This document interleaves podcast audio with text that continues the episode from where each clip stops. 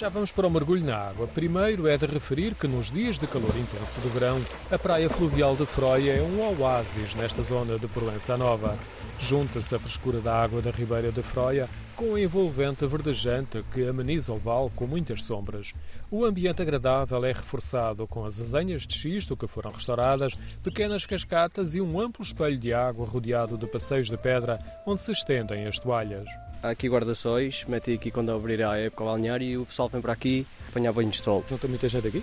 Junta, bastante. Fim de semana, imigrantes e famílias e depois durante a semana no verão é mais, é mais malta mais nova. A canícula e a beleza do lugar atraem os visitantes, mesmo antes da abertura da época balnear em que falei com Miguel e João. Estavam próximo de uma zona mais funda, junto ao açude, que na parte superior tem uma passagem pedestre. Era daqui que saltavam.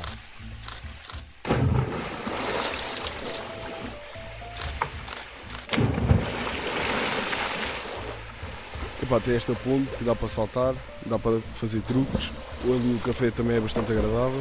Penso que sim, que seja uma das melhores praias do Conselho. Costumas saltar ali? Costumo. E aquilo ali é fundo? Dá problema? Não? 3 metros e meio de profundidade. Não, não dá tempo para chegar lá embaixo. E salta muita gente? Salta.